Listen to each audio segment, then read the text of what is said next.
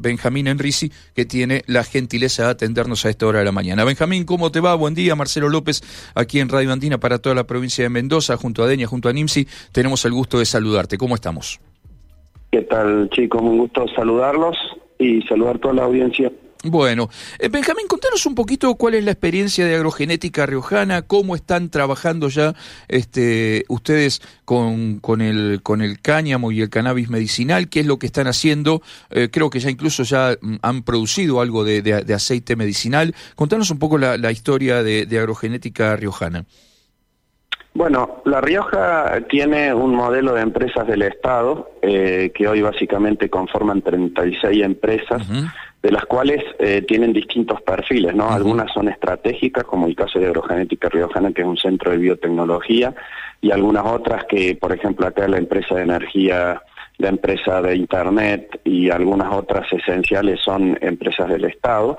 Y bueno, después otras con muchos perfiles diferentes. Tenemos una productora de, carne cerdo, otra que produce eh, eh, pasta de tomate, se llama Brandina. Eh, algunas en parte fueron vendidas al sector privado, otras en su totalidad, pero la verdad que hoy hay todavía 36 o hay 36 empresas del Estado. Uh como dije hace un ratito, es un centro de biotecnología, viene trabajando desde el año 2008 yo la, la, creé un poco a la empresa, este, soy el, el, único presidente que ha tenido, y la, la, idea era tener dos áreas específicas, uno que es productos y servicios, donde hacemos muchos plantines de alto valor genético por todo el sector productivo, por ejemplo, uno de los satélites, hacemos 40 millones de plantines de tomate por año para la industria, eh, tenemos un vivero forestal que deforestación en toda la provincia, un vivero que produce este, olivos, cerca de 400.000 plantas de olivo para todo el sector este, olivícola también de la provincia, un laboratorio de cultivo de tejidos muy avanzado que hacemos plantas in vitro, eh, un laboratorio de análisis de agua, suelo este, eh, y fitopatología y por supuesto un área dedicada a todo lo que es la parte de cannabis, eh, lo que es cultivo e investigación. y el, el, otro área que es este, investigación y desarrollo, básicamente hacen muchos muchos este, trabajos de base, por ejemplo, hicimos censos nogaleros, hicimos el primer eh, mapa agroclimático de la provincia de La Rioja, estudios de, factibilidad de distintos cultivos, eh, hicimos un, convenio con CONICET para el desarrollo de micorrizas arbusculares, bueno, varias cosas, pero quiero decir que el cannabis surge del el área de investigación y desarrollo cuando yo viajo a California y veo un poco la industria hace unos años incipiente en Estados Unidos y vi cómo el cannabis eh, venía al mundo en cierta forma para instalarse después de 100 años de prohibición y para quedarse. Y la verdad que la Argentina tiene una enorme, enorme oportunidad a partir de esto. Nosotros lo que hemos hecho es seguir todos los pasos que nos ha permitido el marco regulatorio a través de la ley 27350 crear este, o obtener un permiso de cultivo traer cultivares ricos en CBD porque nuestro principal objeto era solucionar un tema de salud pública que era ofrecer por parte del Estado un aceite con control de calidad para los pacientes que lo necesitan y con la composición de cannabinoides que realmente necesitan.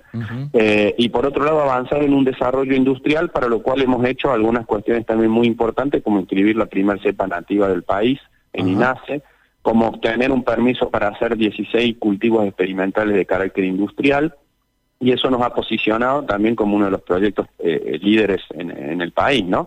De hecho, estuvimos presentes en Casa Rosada con la promulgación de la ley. Eh, y en este momento, sí, como bien decís, hemos terminado la cosecha del primer cultivo que se hizo en octubre y estamos en proceso de elaboración de aceite. Estamos ahora con el, con el tema de la autorización por el Ministerio de Salud Provincial para que eso ya circule dentro de la provincia y seguramente será un producto que se va a inscribir de acuerdo a la segunda categoría de ANMAT, cumpliendo todos los estándares de calidad para que tenga circulación nacional. Em, mucho hemos hablado, creo que es de lo que más se sabe del aceite, porque obviamente el trabajo que, que por lo menos de difusión y de concientización que hicieron aquí en la Argentina, eh, las mamás de, mamá cultiva y bueno, y todo lo que también han trabajado este, muchos, este, muchos médicos, muchos profesionales para explicarnos sobre, sobre el tema aceites y, eh, y, su, beneficio para la salud, pero por otro lado también está el tema del cáñamo, ¿no? Que es una, eh, es, una gran oportunidad industrial que puede ir desde eh, la construcción, los plásticos, el biodiesel, el bioetanol, eh, alimentos, porque es una planta quizás hoy en día la planta que más proteínas da por, por hectárea. ¿Cuál es el, futuro respecto al tema, al tema cáñamo industrial, Benjamín? Bueno, mira, como vos, como vos bien, bien, bien dijiste en la, en la introducción, el cannabis tiene más de 500 usos, ¿no? Nosotros estábamos este, enfocados, sí, por supuesto, en la parte medicinal, porque es lo que más licencia social, si se quiere, le da y porque hay más pacientes que lo van necesitando. Pero el uso industrial de la fibra, y no solo de la fibra, sino de todas las partes de la planta, eh, es algo que en el mundo tiene un enorme potencial. Vos fíjate que la fibra de cáñamo se, puede utilizar para diversas cosas. En la antigüedad obviamente se utilizaba más que todo para cordados, para velas de los barcos, y como bien dijiste, se obligaba en estados de Estados Unidos a plantar cierta superficie con, con el cultivo de cáñamo. Actualmente la fibra de cáñamo se utiliza principalmente en lo que es la producción de pasta de papel, para, eh, digamos, de cáñamo para papel, se utiliza mucho para materiales de construcción, lo que es tabiquería, producción de tejas, se utiliza eh, muchísimo ahora y es algo que, que, tenemos que tener muy en cuenta como bioplástico, es decir, el mundo está regulando en contra de los derivados del petróleo y el mejor, digamos, candidato a reemplazar todo lo que es packaging, todo lo que es bolsa de supermercado, todo lo que es el, plástico derivado del petróleo, es justamente la fibra de cáñamo. Pero después también tiene una enorme utilidad este, porque se, puede utilizar en, muchas muchas otras cuestiones. O sea, la planta, como vos dijiste, la semilla que produce un cultivar de cáñamo, tiene un enorme valor nutricional y en el mundo se vende de diversas maneras, así como le echamos una semilla hoy en día a una ensalada de cualquier este, que sea mijo, cebada, lo que sea, el cáñamo también cumple un, rol alimenticio muy importante y muchos derivados que son de la hoja, que salen después de la máquina de corticadora que procesa la fibra, se hacen eh, fardos o se utiliza para lo que es alimentación animal. Por lo tanto, tiene una enorme potencial, una enorme utilidad. Ahora, lo que no hay que equivocarse es que es una industria por desarrollarse. Las cadenas de cáñamo en el mundo son cadenas muy cerradas, es decir, los franceses tienen genéticas muy desarrolladas para esto, trabajan con cultivos en España donde mucho de lo que se vende se compra en Australia, se compra en Italia, pero son cadenas que son bastante cerradas. el desarrollo de la industria del cáñamo en Argentina no es que ahora uno gracias al marco regulatorio va a ponerse a plantar cáñamo y va a salir alguien corriendo a comprar lo que produzca, no.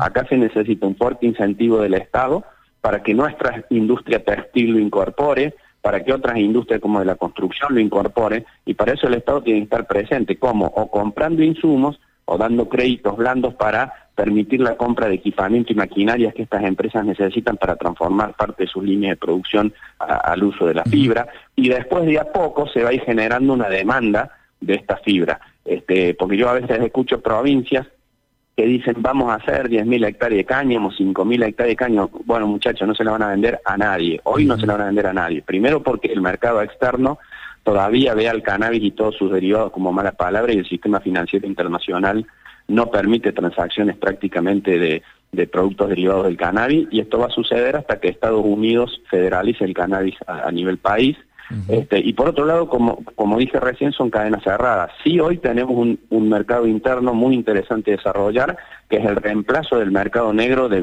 muchos millones de dólares, eh, en el caso de los aceites de amplio espectro ricos en CBD, o incorporar el CBD y cannabinoides a los alimentos, o toda la parte del uso cosmético, desarrollar la parte de uso veterinaria, eh, todo eso tiene un potencial más inmediato y el cáñamo hay que acompañarlo para que realmente sea este, también una industria que se desarrolle en Argentina. Y, Benjamín, ustedes allí en La Rioja, este, a propósito de, de, este conglomerado que tienen allí en, Mejor Riojanas, que vos nos explicabas muy bien al principio, eh, ¿están pensando en algún desarrollo de este tipo, de generar... Seguro. Ajá.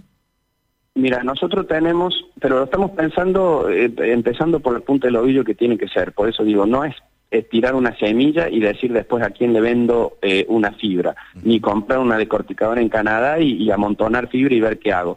O sea, se tiene que empezar de otra manera. Nosotros, por ejemplo, tenemos que entender que los cultivos de cáñamo son cultivos de secano, es decir, no son propios de nuestras provincias como La Rioja, como Mendoza, como San Juan. Son de zonas eh, bajo, eh, digamos, donde el riego básicamente es por la lluvia y para eso está toda la zona de la pampa húmeda. De hecho, allá existió en su tiempo la linera bonaerense, que hacía textiles a partir de lino y cáñamo, pero sí tenemos el, el potencial desarrollo, por ejemplo, en La Rioja, y lo mismo debe pasar en Mendoza, tenemos una superficie en un valle que se llama Valle del Bermejo, que está entre la cordillera y el cerro del Famatina, que tiene más de 3.000 hectáreas cultivables, y esa zona tiene mucha agua de superficie y es un lugar donde tradicionalmente los, digamos, el minifundio hacía eh, alfalfa. Bueno, este es un lugar apto para desarrollar algún proyecto de cáñamo con la genética correcta que pueda en principio, vuelvo a decir, ser traccionadas por el mismo Estado. Le doy un ejemplo. La Rioja compra, no sé, cerca de 6 millones de ladrillos de tabique cerámico en eh, San Juan, que vienen de, los hornos de, producción de este tipo de cosas. Lo que puede hacer el Estado en ese sentido es decir, yo voy a reemplazar el 20% del material de construcción de viviendas sociales con fibra de cáñamo y de esa manera tracciono la industria. ¿Se entiende? O voy a utilizar la empresa estatal agroandina para meter en el mercado la semilla de cáñamo como un alimento. O eh, entonces, de esa manera, ah, con, con estos ejemplos que te estoy dando, se puede empezar a generar un desarrollo del tema del cáñamo industrial en la provincia de La Rioja que abastezca una necesidad interna y después, de acuerdo, por supuesto, a la competitividad o a algunos productos en particular, se puede pensar en, un mercado más amplio. Pero hay que hacerlo muy a conciencia de que hoy nadie va a venir a poner plata de golpe a hacer un cultivo de cáñamo si no tiene del otro lado este, una demanda concreta, ¿no? seguro. Eh, Benjamín, muchísimas gracias por esta explicación, por esta clase que nos que nos que nos has brindado realmente.